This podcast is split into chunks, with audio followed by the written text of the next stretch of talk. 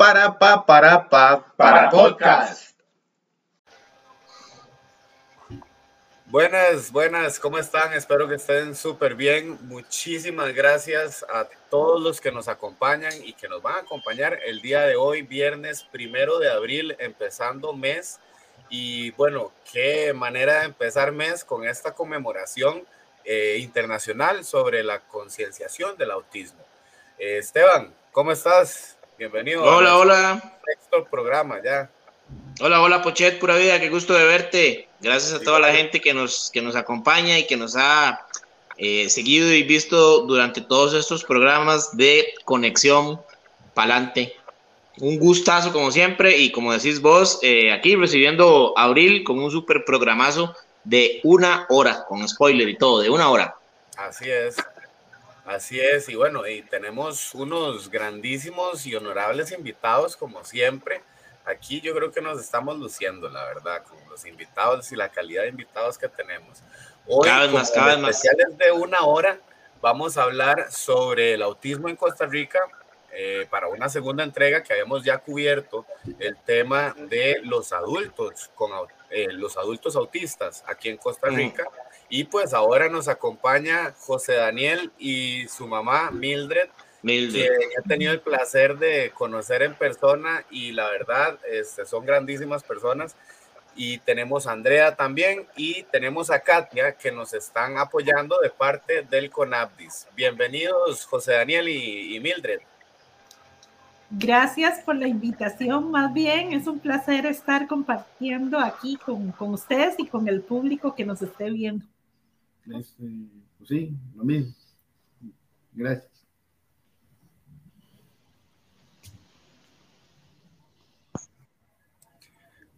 Andrea, ¿cómo estás? Disculpa.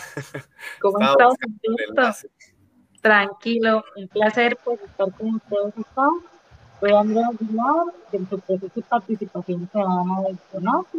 De verdad, pues es un verdadero honor compartir con ustedes esta tarde, tarde noche ya. Buenísimo. Y Katia, ¿cómo estás? Bienvenida.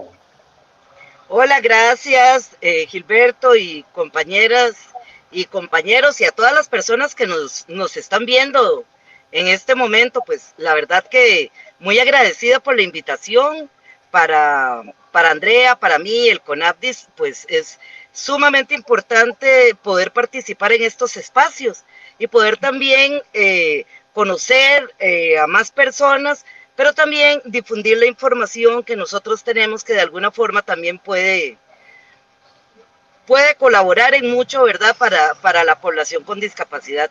Aquí estamos y bueno, pues bienvenidos y, y en lo que podamos servir a la orden. Muchísimas gracias, Katia. Y bueno, Esteban, ¿qué te parece si entramos en materia ya, en programa? Claro que sí, claro que sí. De hecho, eh, bueno, no tengo el placer de conocer eh, a los invitados de hoy, pero espero en algún momento. Y no, yo siempre súper agradecido como parte de la comunidad con discapacidad de Costa Rica, con el CONAPDIS, por todo el apoyo que nos da, todo el empuje y de verdad muchísimas gracias por, por esta por esta invitación. Así que sí, entremos en materia de una vez. Buenísimo. Este, bueno, vamos a empezar a conversar sobre el tema del autismo, si les parece. Este, vamos a conversar primeramente sobre qué es el autismo y cómo se vive con eso en el día a día.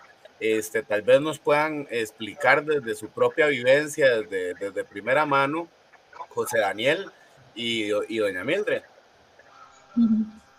Bueno, gracias.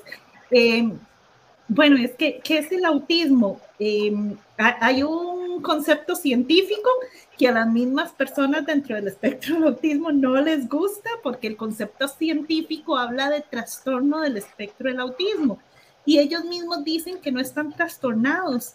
Pero bueno, esto cabe dentro del modelo médico rehabilitador, ¿verdad? Que son los que definían la, la, la, condición de la persona sin este, tomarle el parecer a ellos, ¿verdad? Este, hay un concepto bajo el modelo social de derechos humanos en Costa Rica, en un manual de, para las familias, y este es, habla más de la neurodiversidad, ¿verdad? Eh, personas con cerebros diferentes, o sea, tenemos pensamientos todos diferentes. Este, como ellos mismos dicen, no es un trastorno, no es una enfermedad, sino que es este, un pensar diferente con algunas características diferentes también. Eh, por eso se habla de espectro, no todos este, ni piensan igual, ni son iguales. Algunos tienen un, tienen un poquito más de barreras en el tema de la socialización, otros en el, la comunicación, este, pero eh, no, no es una enfermedad. Eso es lo más importante que hay que decir. No están enfermos, ni, ni, ni son raros, ni son, o sea, eh, estoy utilizando palabras que a veces definían o como definían a José, ¿verdad? Digamos, en mi opinión, digamos, eh, si se usaran esos términos en ya 2022, no sé, bueno, en mi opinión eh, sería muy fácil que, digamos, uno dice algo así, digamos, rápidamente puede venir un montón de gente, agarra su teléfono, se mete en Twitter y lo funan ahí, digo yo. Porque gracias a Dios, este, la, el mundo va cambiando y al menos se va haciendo algo mejor. O sea, digamos, no, aún no digo que un mundo mejor, digamos, hay cosas feas aún, pero va mejorando. Vamos poniendo el granito de arena. Ahí va, poco a poco a paso firme, eso sí, ¿verdad? Por lo menos. A mí me gusta mucho pensar, José, cuando uno no logra ver más allá o a veces no, la, la, maldad no va a, dejar de existir, pero a mí me gusta mucho la filosofía del yin yang, que es que dentro de todo lo blanco siempre va a haber un puntito negro y dentro de todo lo negro siempre va a haber un puntito blanco. ¿Qué quiere decir eso? Que dentro de todo lo bueno siempre va a haber algo malo y dentro de todo lo malo siempre va a haber algo bueno. Entonces está en la decisión de uno propiamente en qué se enfoca. Y yo te recomiendo siempre enfocarte en lo blanco y actuar sobre lo, sobre lo blanco, ¿verdad? Sobre lo bueno, sobre lo, lo bonito de esta vida, José. Este, bueno, el otro día estábamos conversando, Esteban y yo, sobre las organizaciones y cómo existen ahorita actualmente en este país diferentes organizaciones que se encargan sobre el autismo y pues para eso, Esteban, trajimos a Andrea, ¿verdad? Sí, eh, bueno, de verdad, un placer estar por acá. Es importantísimo lo que dice Mildred, ¿verdad? O sea, eh, la población TEA en Costa Rica es una población bastante amplia, ¿verdad?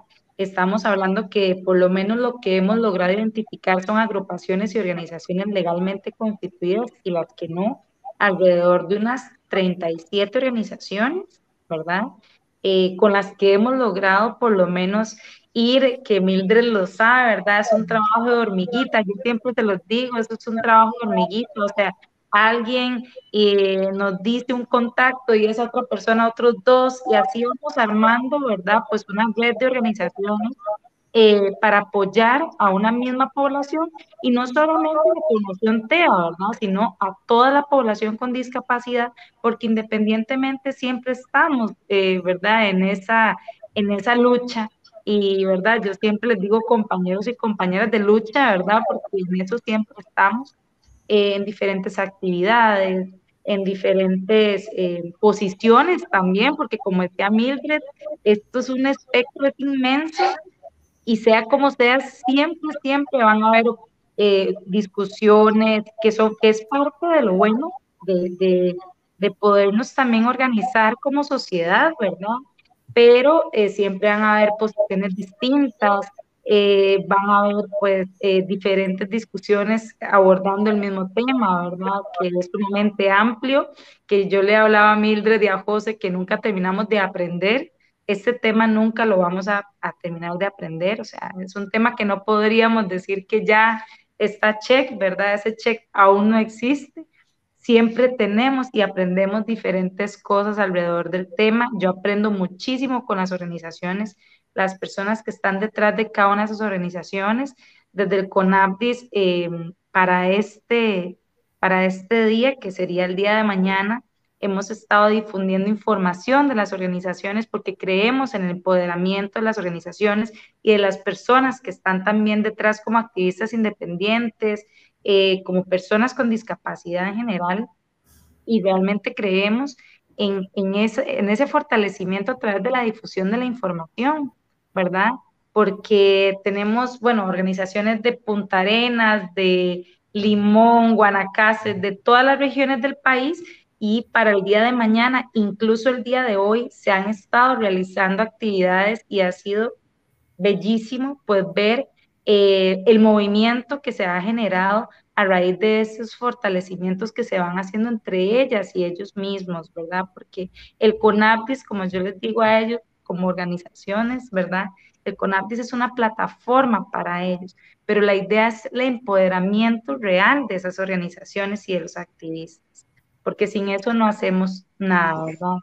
Es el poder trabajar desde el trabajo hormiguito hasta poder llegar en algún momento a consolidarnos como redes grandes, ¿verdad? Eh, en general. Pero sí ha sido un movimiento muy bonito, muy bonito. Yo estoy muy feliz. Y ustedes pueden ir a chequear redes de Conaptis y van a ver de diferentes organizaciones. Eh, también, si tuvieran alguna consulta, tenemos los datos de las organizaciones y contactos por si ustedes requieren, ¿verdad? Las personas que nos están viendo y nos están escuchando. Em, si requieren información, importantísimo que puedan comunicarse con nosotros, que hay muchísimas personas alrededor del país que quieren también hacer eh, esa concientización, esa educación, porque al fin y al cabo nos vamos educando en un tema, ¿verdad? Eh, y pues poder replicar esos aprendizajes en diferentes eh, áreas del país. Sí, qué bueno, qué bueno, Andrea. Y sí, porque estamos en, en una época de, de, redes sociales, la verdad. Entonces, como hay mucha información en forma paralela, hay mucha desinformación. Y dijiste algo muy importante, esto es un trabajo de hormiguita eh, la discapacidad o las discapacidades como, como luchas sociales se combaten la indiferencia y la ignorancia, se combaten con trabajo de hormiguita de educar, educar, educar, educar. Y otra, otra cosa que dijiste muy importante, otra acción, empoderar, ¿verdad? Porque la semana pasada conversábamos también con dos personas de eh, adultos autistas Costa Rica, esta agrupación, y que nos decían que eh, por decirlo de, en una forma tica, ninguneaban eh, las personas a las mismas personas con autismo y les decían que eh, no lo tenían porque no tenían ciertas características o ciertas formas de comportarse y, e incluso ellos mismos, esas personas que no tenían autismo, comandaban grupos y los formaban, ¿verdad? Entonces, qué importante es el empoderamiento. Y otra cosa muy importante que dijiste Actividades, eso ya te iba a preguntarte, me adelantaste. ¿Qué actividades eh, hay para mañana? Tengo entendido que hoy hubo una marcha, entonces si nos informas acerca de eso. Por lo menos de las actividades que, como les decía, digamos, ustedes ven las redes del CONAP y si pueden irlas a visitar, ah, bueno, habían marchas en Alajuela, eh, marchas en, en Guapiles, eh, bueno, hay varias marchas, digamos, en, las diferentes provincias el día de mañana hay cineforos, eh, hay charlas, ¿verdad? De todo lo que es educación eh, con respecto al tema y como decíamos, eh, ese empoderamiento de información, porque si bien es cierto, ¿verdad? como decías, las redes son ahorita son sumamente esenciales, igual, de igual forma, estas organizaciones y estas, estos activistas que de verdad ¿verdad? Ponen el alma, vida y corazón todos los días. Yo tengo que decir eso, o sea, el trabajo eh, desde su proceso de participación no sería nada sino para esas personas que ponen esa alma, vida y, eh, y corazón a este tipo de actividades. Pero hay actividades en todo el país. Eh, ¿Verdad? Tenemos de todas las organizaciones y activistas que han estado replicándonos y desde CONAPIS hemos estado trasladando la información que les indicamos a ellos y a ellas en esta semana. Pásenos las actividades, queremos replicarlas para que las personas les conozcan, ¿verdad? Les conozcan, vayan a sus páginas, eh, todo lo que ustedes postean, la información, eh, todas las infografías que ponen dentro de sus redes, también puedan ser parte de este día a día, ¿verdad? Y este tipo de concientización. Pero sí hay alrededor de todo el país. Sí, y bueno, y súper importante, ¿verdad? Porque como decís, es, es importante que, que, ese empoderamiento y que pues sea la misma persona con discapacidad la que sea partícipe y protagonista de su propio activismo, ¿no? O sea, tiene como más sentido, pero a veces lo que más tiene sentido es lo menos común entre todos. Entonces, pero por eso es bueno que, que suceda esto y pues también invitar a todas las personas que tengan, personas autistas que estén escuchando esto o personas sin discapacidad, yo siempre insisto que ellos son uno de los grandes este, aliados, que pueden ser unos grandes aliados en la población con discapacidad, porque así ellos van a hacer eco en el mensaje que nosotros estamos transmitiendo. Este, José, contanos un poquito sobre cuáles son tus vivencias en la escuela, eh, perdón, en el colegio, que estás en el colegio, eh, cómo te va con las materias y, y, todo, todo ese tema, ¿verdad? ¿Cómo, ¿Cómo vivís vos con, con esto? Bueno, con el una cosa, que, una cosa con la que quiero empezar es como tratan los demás carajillos a, pues, así mismo, digo yo. Y yo tengo un compañero que se llama, ¿puedo decir el nombre? Sí. Bueno, eh, yo tengo un compañero que se llama Ignacio, que digamos, eh, yo me acuerdo para que me entiendan mejor, este, yo me acuerdo que un día, este, en una de las reuniones que yo tuve que ir el jueves, eh, pues yo tuve que venir hasta tarde, entonces digamos, cuando yo volví, este, me decían, José, yo lo extrañé, y ahí me empezaron a, decir, volvió, porque, porque pues yo en el colegio soy bien payaso, soy bien así, yo siempre quiero llamar la atención y, y así al menos, es bonito saber que lo recuerdan a uno, entonces. Un día, eh, ayer creo, o antier, no me acuerdo, este, ese compañero llamado Ignacio este, no fue al colegio. Y de repente llegó a mediodía y digamos, llegó así como, eh, y la clase estaba seria. Nadie le dijo nada, nadie lo extrañó. Y así. Bueno, y bueno, su micrófono está apagado. Gracias, José. Pero a vos sí te extrañan, entonces, eso es lo bueno, te llevas bien con tus compañeros. Sí, porque digamos, de que yo tengo la oportunidad de ser yo mismo, soy yo mismo, digamos. Yo como, bueno, en forma de chiste, de que ya es viernes y ya uno puede descansar, ya último día, y yo me llevo máscaras al colegio y ando ahí siendo loco. José, Contanos un poco más de eso, contanos por qué te gusta tanto el tema, bueno, contanos sobre, sobre el tema de, lo del payaso y lo de todo lo que haces. Digamos, yo pienso que la gente la pasa mejor cuando se está riendo y, digamos, pienso que, digamos, contar un buen chiste o así hace que, que pues la gente se sienta bien. Digamos, una cosa que descubrí de mí mismo es que, digamos, a mí me gusta ver a la gente feliz, digamos con lo de, yo me acuerdo que yo he visto, digamos, eh, reacciones de la gente viendo, digamos, por dar un ejemplo, lo del Nintendo Direct, cuando sale un personaje que todo el mundo quiere y así en un videojuego, la gente, digamos, se exalta mucho y, y pues grita, pero de la felicidad, ¿no? No sé, yo siento como raro, como que me da una paz.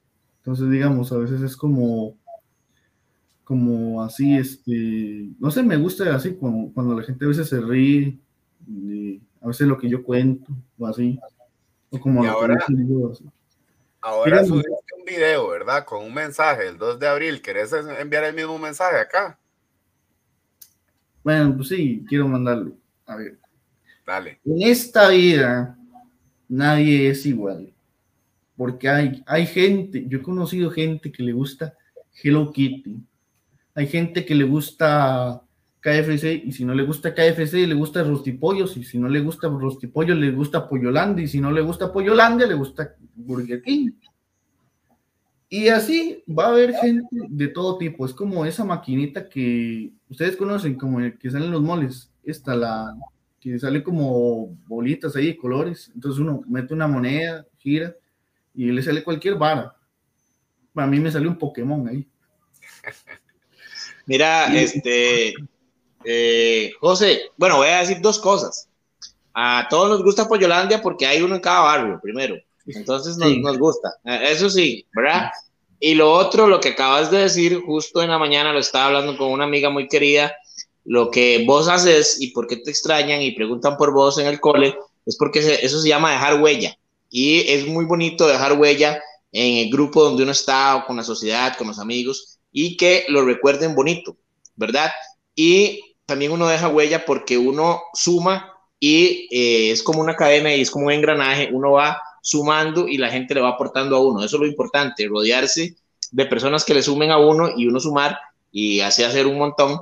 Y eso es lo que vos estás haciendo en la sociedad. Entonces eso es buenísimo y de verdad eh, te felicito por eso y porque el cole es una etapa muy bonita y de verdad que te van a recordar cuando ya salgas del cole.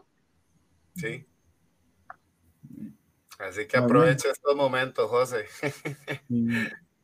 Bueno, al menos lo único que voy a recordar bien es lo de los compañeros, lo de las matemáticas y eso, no me lo voy a acordar.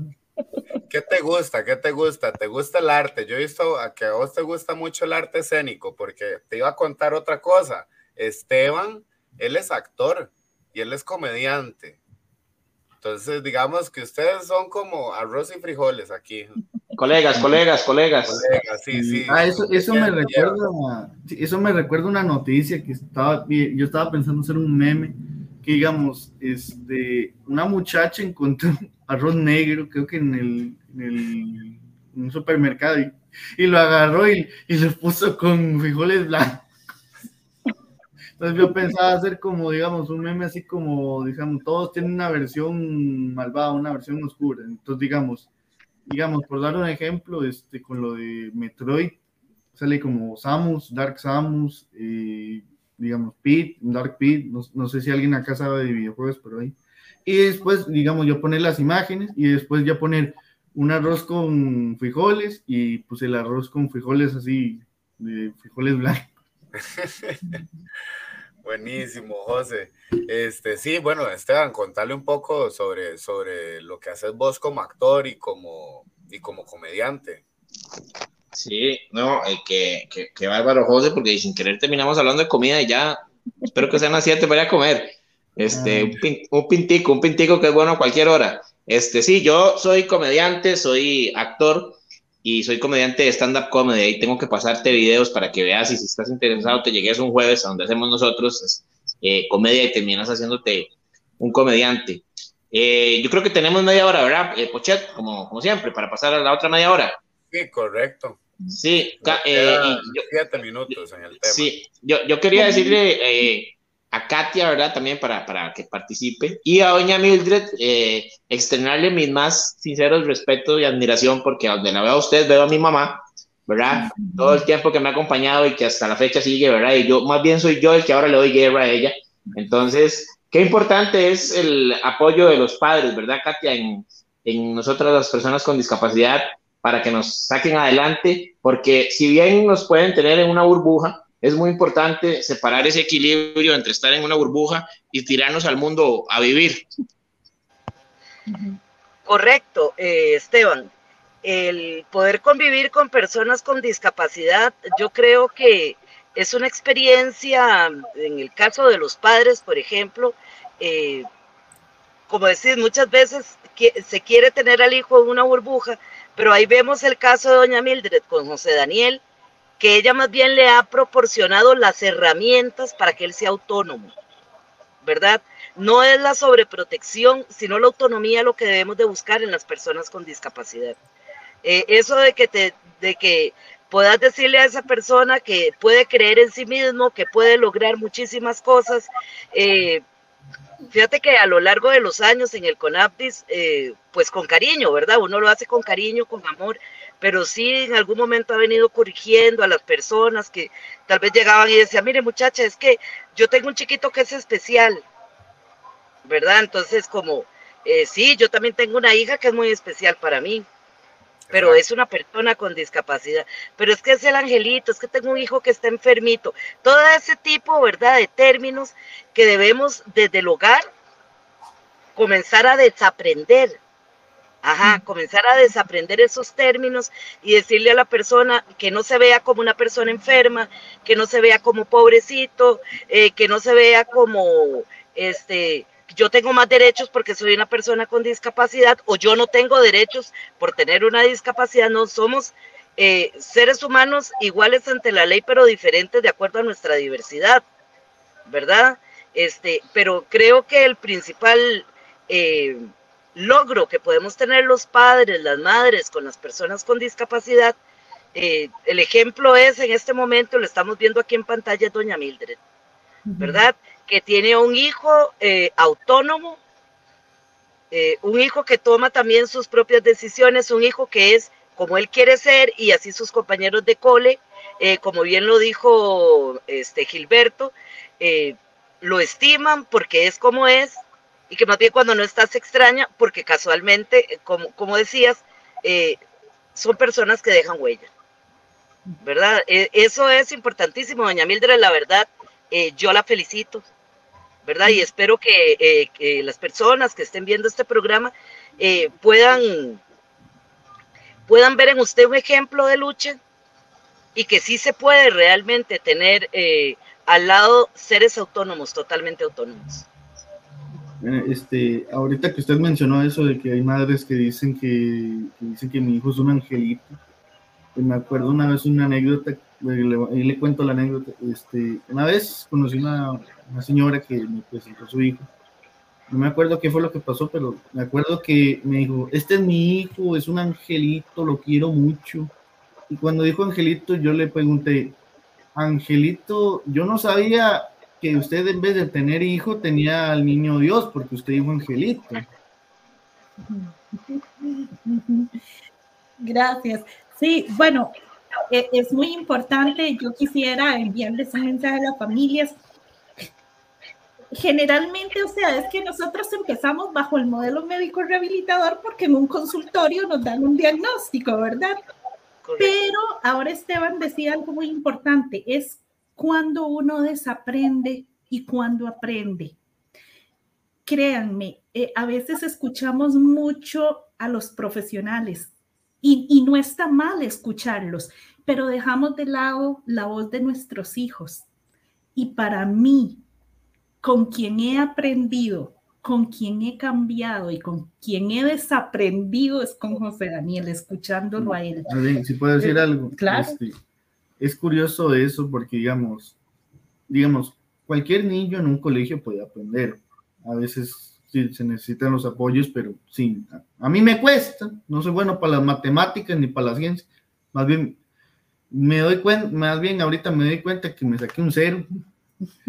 Pero una cosa que tengo que decir es que muchos chiquitos pueden aprender y por alguna razón hay personas que no aprenden esto de, de, que, de esto, lo del tema. Claro. Hay gente que puede distinguir lo que es una fake news y, y desaprender, pero hay gente que al parecer pues, no puede. Yo, yo lo he hecho mucho escuchándote. Eh, José Daniel me ha enseñado mucho. Eh, llegó un momento, llegó un momento, ¿por qué? Porque uno solo escucha curas, dietas, cambios, cambiar a la persona, curarla, de todo. Pero llegó un momento en que yo dije, no. Cuando empecé a escuchar a José Daniel, yo dije, no. Aquí lo que yo tengo que enseñarle a José Daniel no es curarlo, no es darle una dieta, no es cambiarlo. Lo que yo tengo que enseñarle son valores. Yo tengo que enseñarle sobre el respeto, tengo que enseñarle sobre la honestidad, tengo que enseñarle sobre la verdad. Eso es lo que tengo que enseñarle y dejarlo ser él, que no se avergüence de ser como es, porque él decía, somos parte de la diversidad, todos somos diferentes. Y a veces quería ir, por ejemplo, un zapato de un color y otro de otro a la escuela. Para, Entonces, ah, imitando los, los zapatos de los payasos. entonces yo le decía, primero pregunte, volvemos a lo, primero pregunte, pregunte y si te dan permiso, ok, pero porque si a él lo hace feliz, si a él eso lo hace feliz y, y yo siempre, le, ¿qué le digo yo? Usted puede hacer todo lo que quiera, Y ¿cómo te digo? es, Excepto, digamos, es, digamos, yo lo llamo como la regla más importante de la vida. Muy bien. Y digamos, eso ya como decía va más universal y no es como únicamente con lo del tema del autismo. Digamos, cualquier persona puede hacer lo que quiera, puede pensar lo que quiera, puede dar la opinión que quiera, siempre y cuando no se haga daño ni a sí mismo ni a los demás.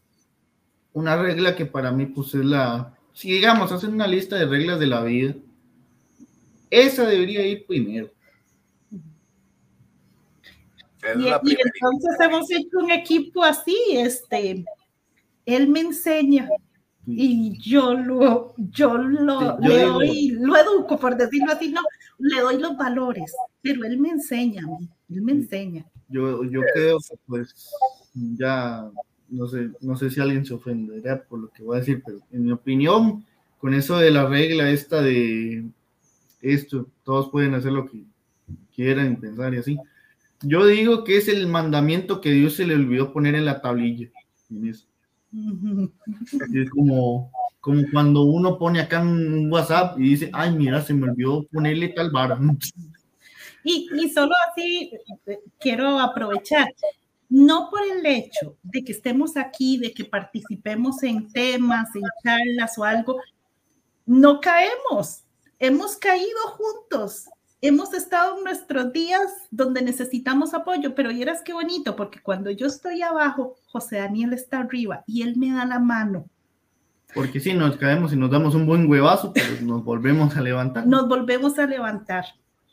Todos los, hemos caído, hemos caído, pero nos volvemos a levantar y eso es lo que los tres, mi esposo también, que, pero los tres, eso es lo que, lo que no, hay que seguir para adelante, hay que seguir para adelante. Exactamente, ahí está la cuña que estaba esperando.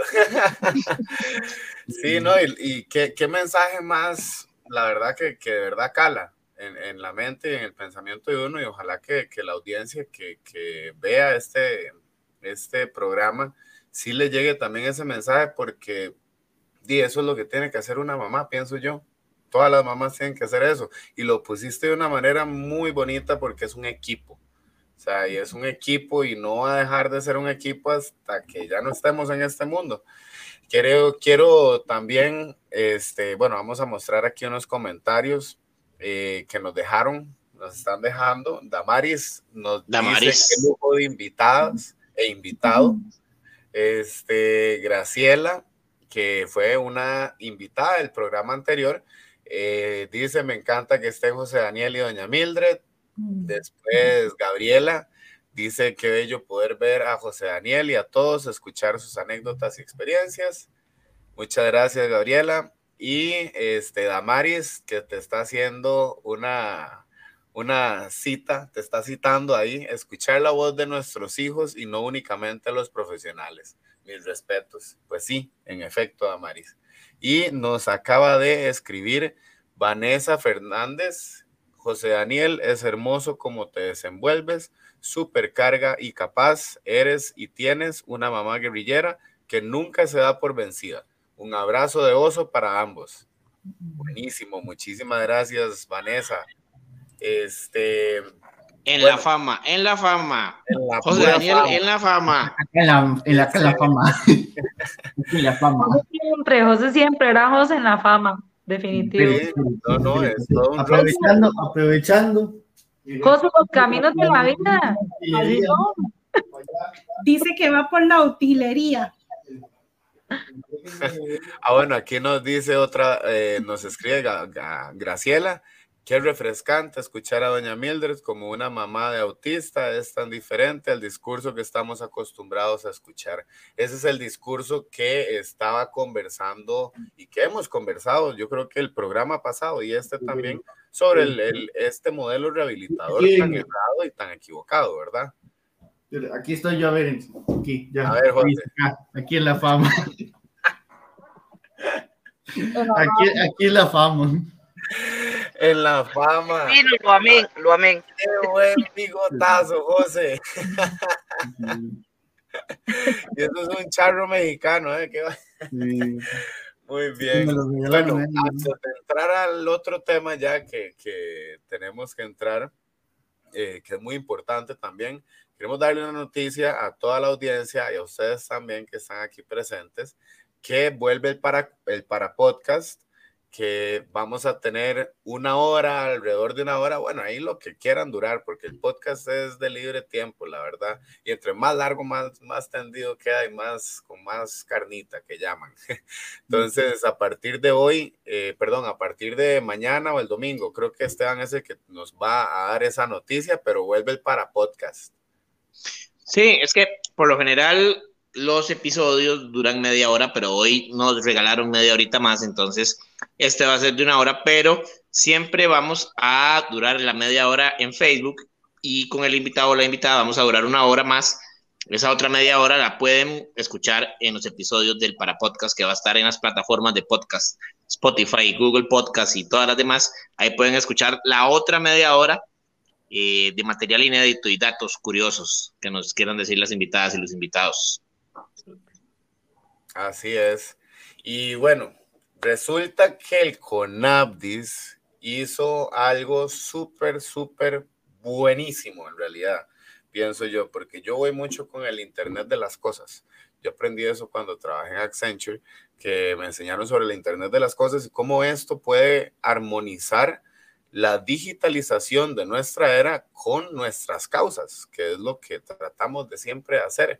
Y ahora, pues en una era digital, el CONABDIS se apuntó y desarrollaron una aplicación en la cual vos puedes hacer consultas y reportes de tus centros electorales a donde vos vas a votar y puedes ver qué está faltando, qué no está faltando. Pero, Katia, ¿por qué no nos contás un poco sobre esta aplicación y también contanos sobre, sobre el tema del proceso electoral, que estamos a, nada ya? Ahora, bueno, gracias, Gilberto vamos a ver, eh, me parece importante, digamos, como hacer una cronología eh, para poner en contexto a las personas participantes de este programa. Claro. Eh, la idea de hacer una estrategia del proceso electoral se creó en el año 2009, finalizando, bueno, sí, tercer trimestre, cuarto trimestre del año 2009, de cara a las elecciones nacionales del año 2010, las presidenciales. ¿Por qué? Se preguntarán. Y todavía hay gente que me dice, ¿y por qué hacen eso? Bueno, porque conforme eh, conversábamos con las personas con discapacidad, ¿verdad? Nos dábamos cuenta de eso que les dije hace un rato, de que había personas que decían, ¿yo para qué voy a votar? Mi voto no cuenta, yo soy una persona con discapacidad. ¿Qué van a hacer por mí? Yo no voy a votar por ningún candidato, a mí no me interesa, de por si a mí no me van a arreglar la vida. Diferentes, ¿verdad? Comentarios que, que y pues como que lo pusimos en la balanza y dijimos, no, ¿qué? Eh, viene saliendo la ley 8661, Convención Internacional de los Derechos de las Personas con Discapacidad, y tenemos que incidir. ¿Cuál fue el objetivo y cuál ha sido el objetivo desde entonces, desde el 2009? El objetivo central, ¿verdad? El inicio de esa estrategia del proceso electoral, que eh, lográramos como institución incidir en los planes de gobierno de los, de los candidatos de los diferentes partidos políticos. Todos sabemos que quien gane la presidencia de la República, su plan de gobierno va a convertirse en el Plan Nacional de Desarrollo. ¿Y eso qué quiere decir? Bueno, que ese plan son los lineamientos que va a llevar eh, esa administración gubernamental, ¿verdad? Recordemos que el Estado es un todo, desde el territorio, sus habitantes, sus instituciones, y el gobierno es quien administra. Cada, eh, tiene una duración de cuatro años. Eh, por eso normalmente escuchamos que dice la administración Arias Sánchez, la administración Chichilla Miranda, la administración Alvarado Quesada, etcétera, ¿verdad? Porque el gobierno es el administrador del Estado por cuatro años. Y dijimos, bueno, eh, en algún momento vamos a tener que estar en la agenda política de estos gobiernos, ¿verdad? ¿Cómo lo hacemos? Bueno, desde entonces, eh, bueno, hicimos un convenio con el Tribunal Supremo de Elecciones. Ahora eh, sé que en el anuncio lo, mencionaste, ahorita vamos a hablar de los productos de apoyo. Este, se hizo eh, un convenio con el Tribunal Supremo de Elecciones. Comenzamos, ¿verdad? Porque digo esto para poner en contexto, porque a veces la gente eh, no tal vez no sabe la dimensión y todo lo que está detrás de lo, de lo que se observa, ¿verdad? Que se hace.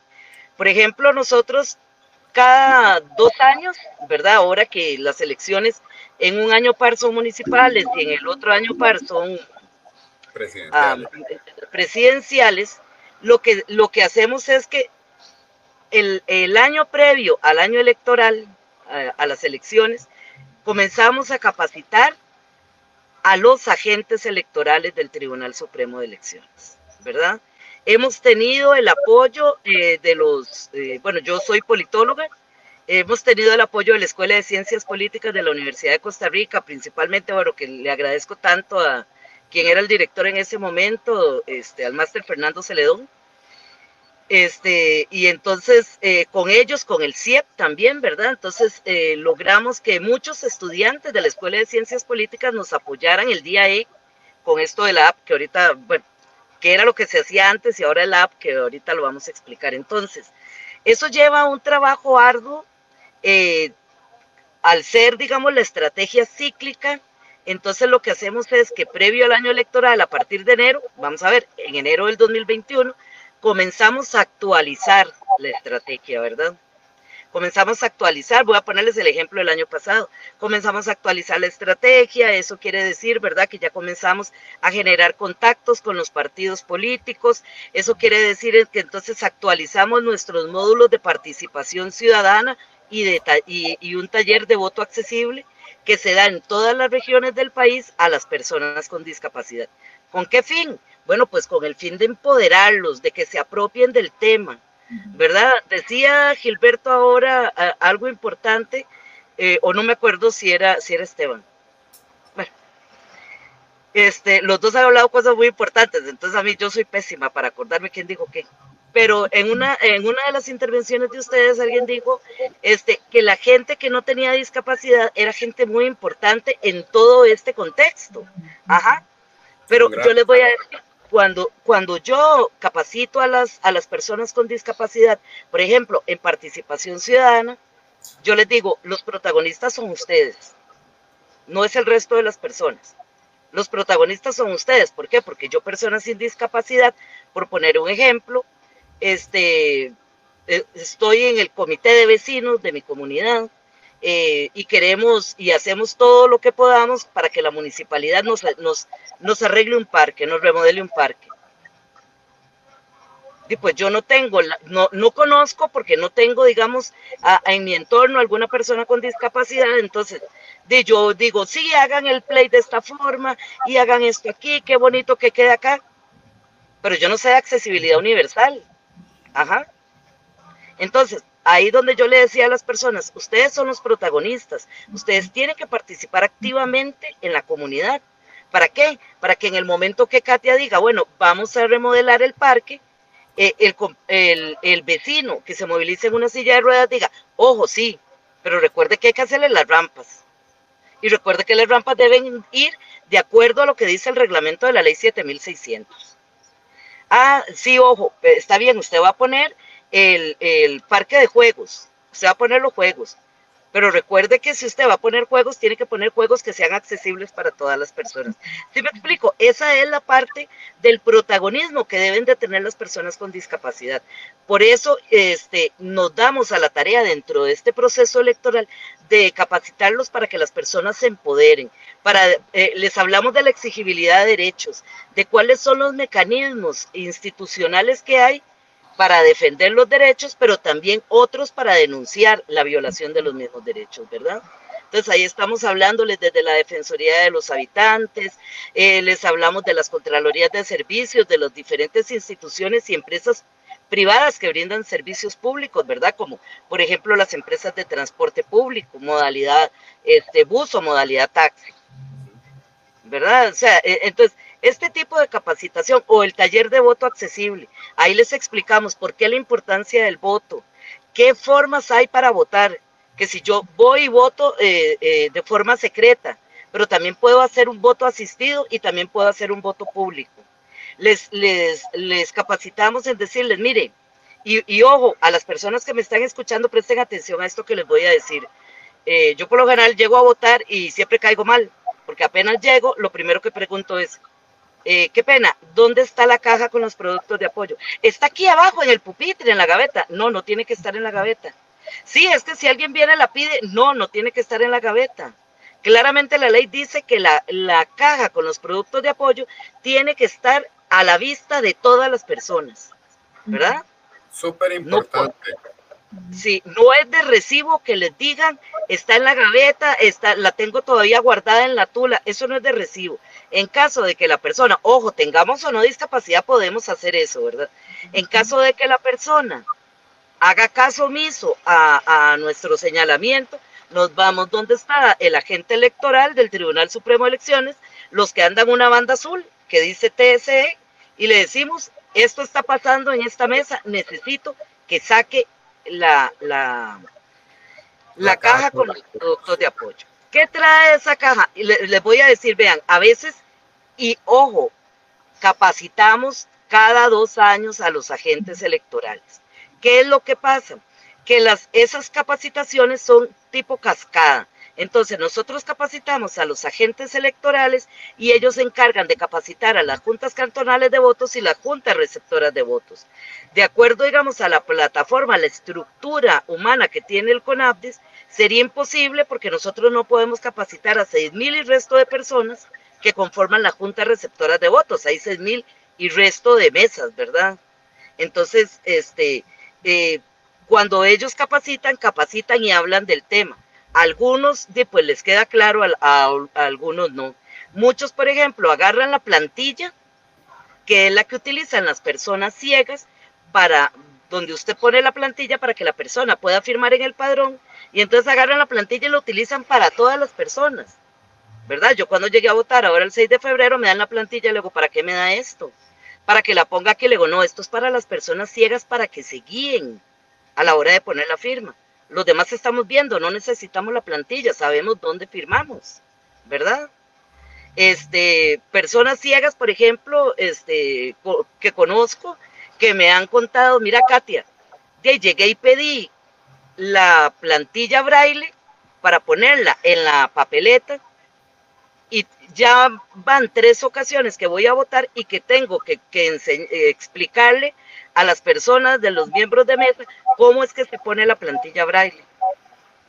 ¿Verdad? Esas son cosas que podemos, parte de, toda esta estrategia, muchachos y muchachas, es ir este, colaborando para que día a día esto se vaya haciendo de forma tal de que no se violenten los derechos de las personas con discapacidad con respecto al voto, ¿verdad? Entonces, este, eh, yo llego, digamos, soy una persona usuaria de silla de ruedas y entonces, este, me dicen, vaya donde, vaya a votar eh, al, ¿verdad? Eh, de aquel lado, pero resulta que a veces usted llega y hay un montón de pupitres, unos encaramados encima de otros, y la persona no tiene, no tiene la posibilidad de girar para poder llegar, ¿verdad?, hasta donde debe votar.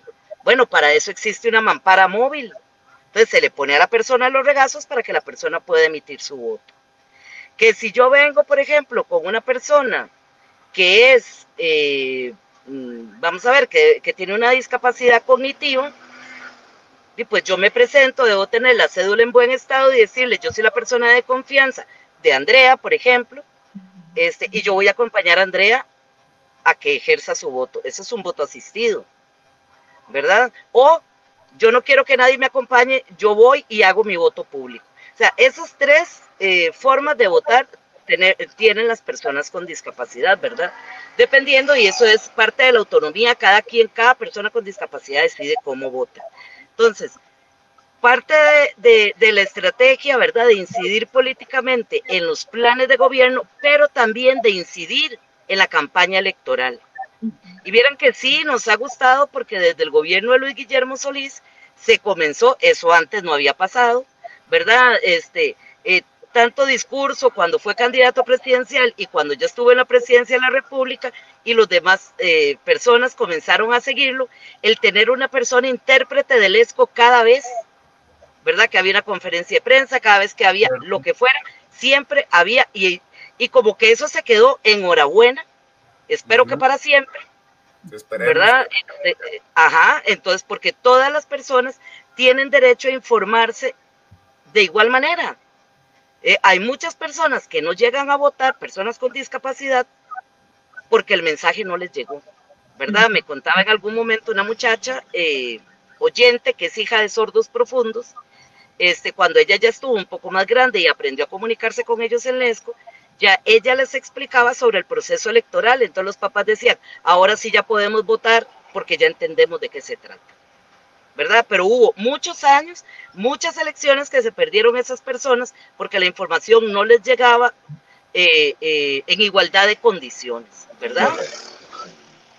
Entonces, eh, también estamos, hemos estado incidiendo en la campaña electoral que la información que se entregue sea accesible para todas las personas, que si van a hacer un video deben tener el recuadro del ESCO, Dentro de ese mismo proceso electoral hemos capacitado en, el Colegio de Periodistas a cualquier cantidad de periodistas también, ¿verdad? Este, para hablarles un poco del lenguaje inclusivo, de que las personas con discapacidad no se les, no se les dice personas especiales, no se les dice discapacitados. Si se saca una nota de una persona con discapacidad, perdónenme la expresión, no tienen por qué haber violines de fondo, ¿verdad? Porque esto no es un asunto lastimero. Eh, todo este tipo de cosas es lo que eh, es lo que nosotros hemos, hemos venido eh, tratando de hacer, de incidir en, en, esta estrategia del proceso electoral.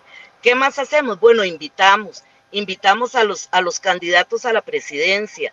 Hemos incidido, por ejemplo, y alguien que ha sido un aliado para nosotros, eh, incondicional, desde hace varios años es el Departamento de Participación Ciudadana de la Asamblea Legislativa, ¿verdad? Y pues es un departamento más político que el CONAPDIS, entonces tienen más contactos.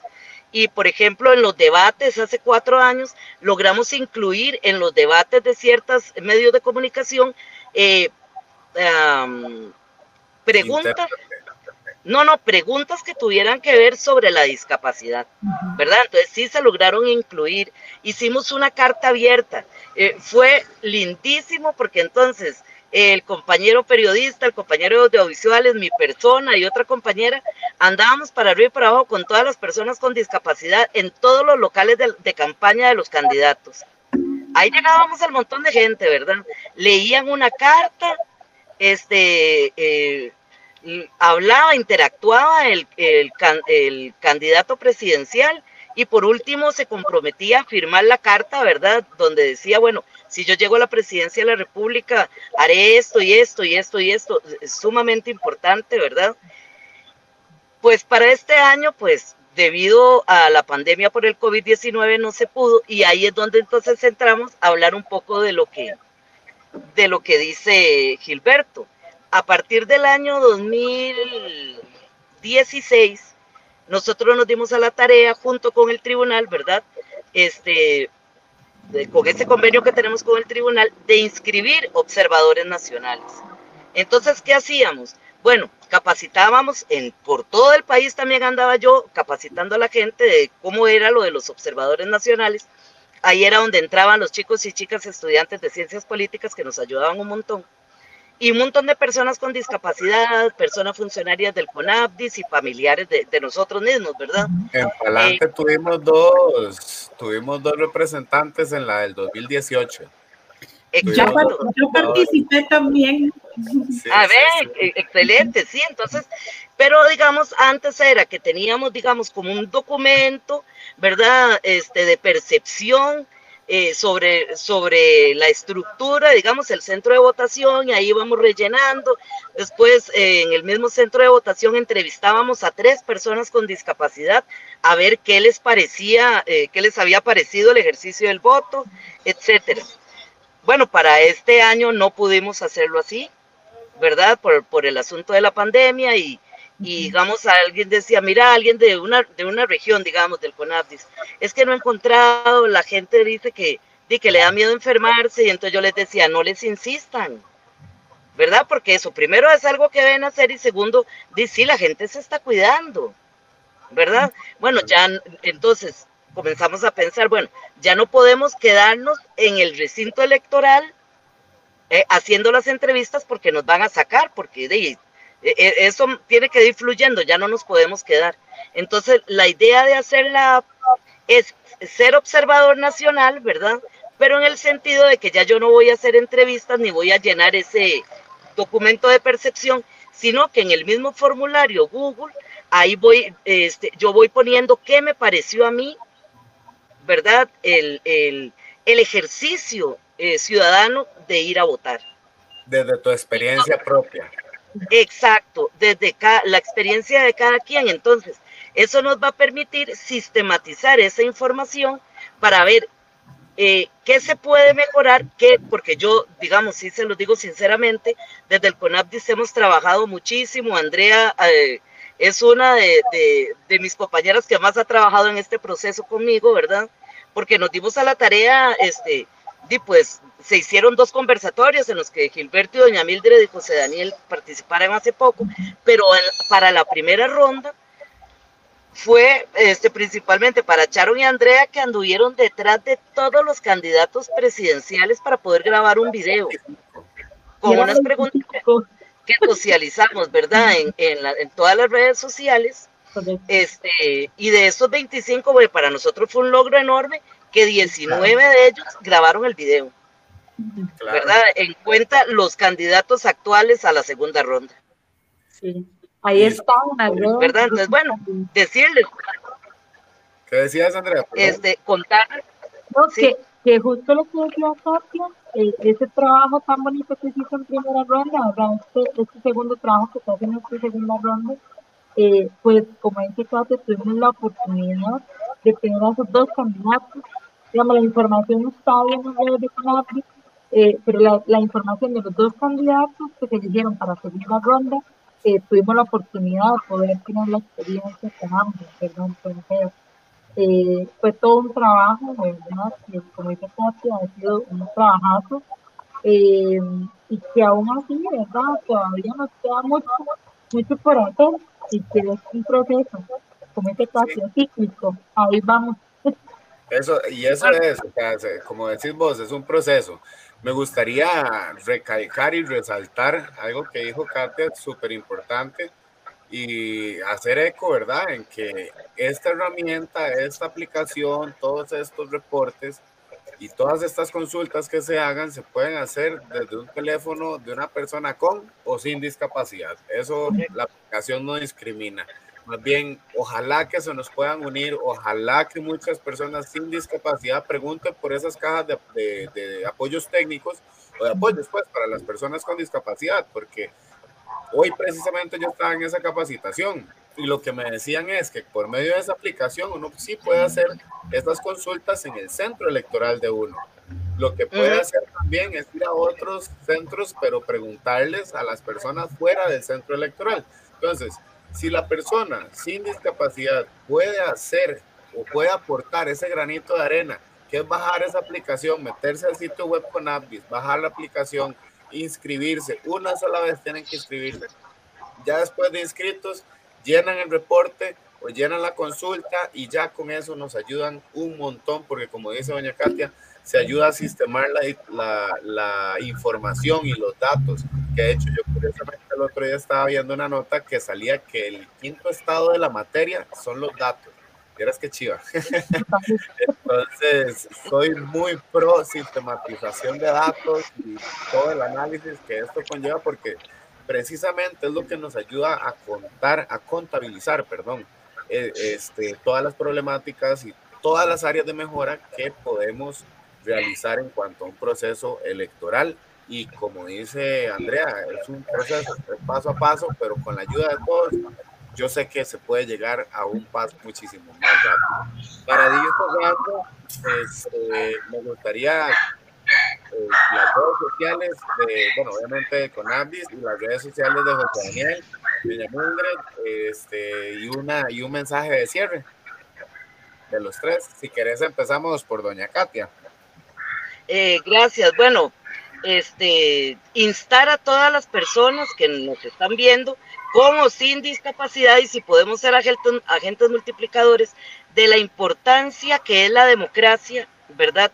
Nuestra democracia, una de las más eh, sólidas del mundo, ¿verdad? Este, hacer, hacer un llamado, hacer un llamado de que no la perdamos, salgamos a votar eh, y también recordarles que lo omití, eh, compañeros y compañeras, que en el Tribunal Supremo de Elecciones estarán el domingo eh, personas abogadas, ¿verdad? Si se va a hacer alguna denuncia, ustedes llaman al 800 elector y piden con el abogado o abogada del CONAPTIS y si alguna persona sorda tiene tiene también alguna consulta o que sienta que se le está violentando el derecho, ¿verdad? Ya eh, esos números han estado, eh, se han estado compartiendo en las redes sociales por regiones, en los centros virtuales, este, para que puedan conectarse con estas compañeras intérpretes del ESCO para que se haga videollamada y también puedan este, atender los llamados de ellos.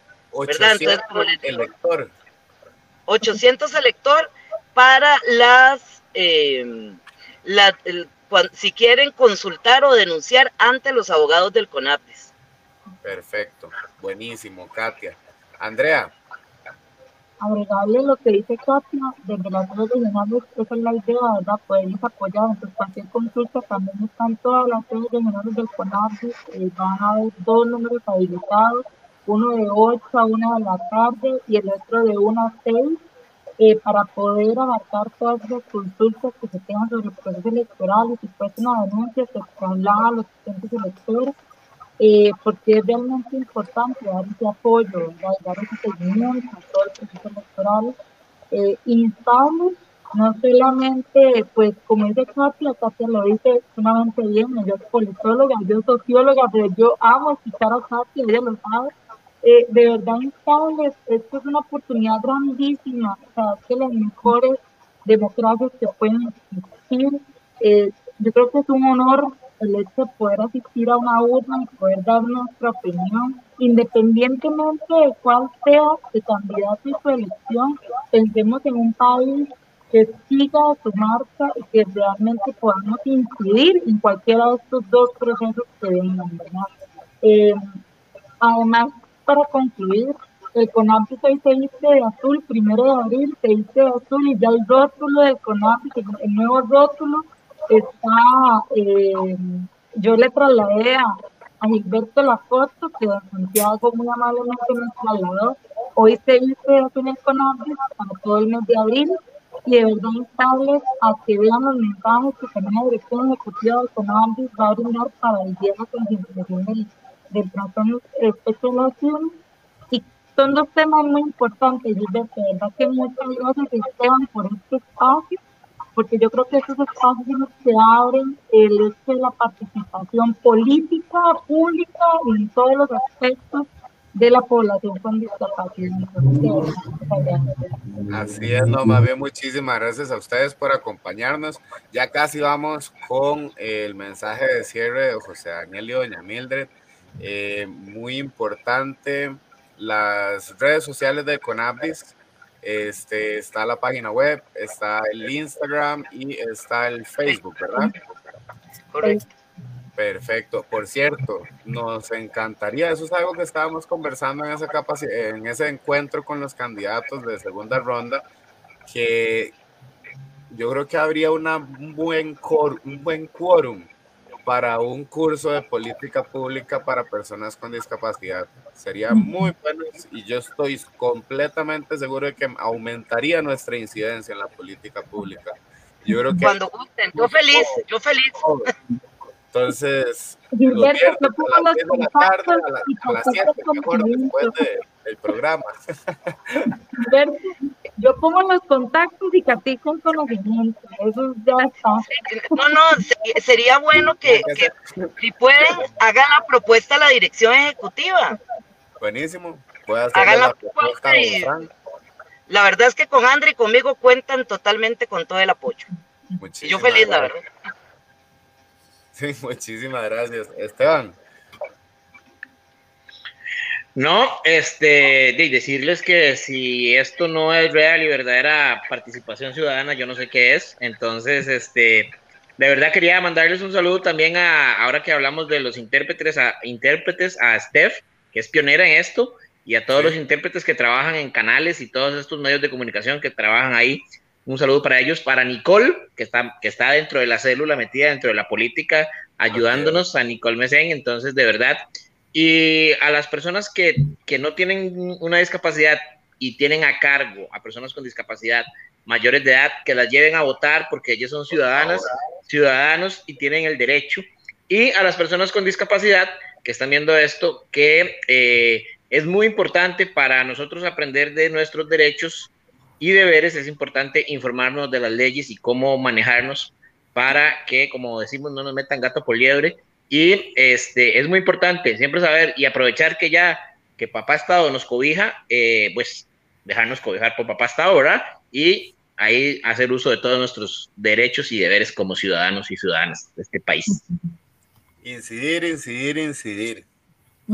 Y el ejercicio del sufragio es algo que indiferentemente con o sin discapacidad, como costarricenses, debemos ejercer. Eso es súper importante.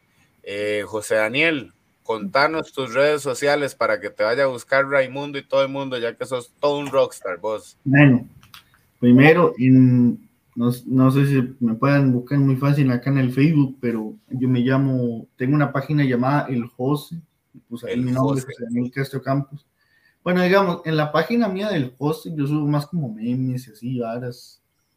Digamos, ya en José Daniel, ya, pues las cosas así como, pues ahí. Más serias. serias, serias. Dos cosas que quiero decir ya de último, primero que todo, ya con esto. Me encanta. Ahora sí, ya. Eh, en esta vida todos somos diferentes, pero merecemos, lo único que debe ser igual es el teatro que nos dan. Y segundo, aprovechando la fama que tengo, le mando un saludo a Rey Chiquita Posting. Muy bien. Muy bien. Un saludo para Rey Chiquita Posting, ¿es? Sí, un grupo ahí de Facebook. Muy bien, muy bien. Buenísimo. Eh, doña Mildred. Bueno, pues celebremos, celebremos esta democracia respetemos los gustos y preferencias de una población con discapacidad que van a, ejercer el derecho al voto, también es muy importante. Y sigamos celebrando, porque hay otra celebración muy importante, el autismo en este mes. Busquen las organizaciones, lo más lindo es que casi que de punta a punta hay organizaciones y personas hablando de autismo y eso es lo más lindo. Antes solo había unas poquitas que fueron las pioneras, gracias a Dios y a las personas con autismo y a las familias visibilicémoslos. Démosle la voz, démosle la voz. Así es, así es. Aplausos, aplausos. Aplausos, sí. Yo solo puedo con una mano porque la otra estoy sosteniendo el teléfono. Eh, se entiende el contexto. Buenísimo, de verdad, eh, estoy súper contento y súper agradecido ¿Quién es ese José Daniel? Ah, sí, por lo que, para explicar acá, eh, esta es Rey Chiquita, pues nada más la traje como para despedirse. Ah, bueno. Saludos, saludos, Rey Chiquita. Saludos, Rey Chiquita. La verdad yo estoy muy contento y más que contento estoy súper agradecido con ustedes que hayan participado. La verdad creo que es información muy rica en cuanto al, al contexto que se vive este fin de semana, que se vive la concienciación sobre el tema del autismo, que pues el Conabdis, el letrero, lo pusieron todo de azul, se ve precioso, lo vamos a subir ahorita. Y este, también la importancia de este proceso electoral y nuestro ejercicio de sufragio y nuestro deber de ir a votar, porque es un deber. Nosotros como costarricenses tenemos una democracia muy enaltecida a nivel internacional y muy alabada. De hecho, aquí vienen otros tribunales a capacitarse, inclusive en el Tribunal Supremo de Elecciones. Entonces, escucha, manda huevo, dicen por ahí, ¿verdad? O sea, tenemos una democracia que hemos vivido tanto tiempo sin una guerra civil o sin un problema tan severo como han habido en otros países y pues hay que darle uso a esa, a esa democracia y hay que ejercer nuestro sufragio, nuestro derecho y deber a votar. Este, yo soy Gilberto Pochet. Eh, las redes de Palante son Palante506 en Instagram, Palante CR en Facebook y palantecr.com. Esteban, te dejo el cierre de este especial de una hora y diez minutos. Te lo dejo a vos. Adelante. Se nos fue, se nos fue, se nos fue voladísimo. Gracias, chicas. Gracias, José Daniel. Un placer conocerlos y espero conocerlos en persona. De verdad, de verdad, de verdad. Cuenten conmigo para lo que necesiten. Y gracias a los que nos vieron, a los que nos escribieron y participaron. Nos vemos la próxima semana. A mí me pueden encontrar como Esteban Macís en Facebook y en Instagram. Muchísimas gracias y que tengan un bonito fin de semana. Hasta luego.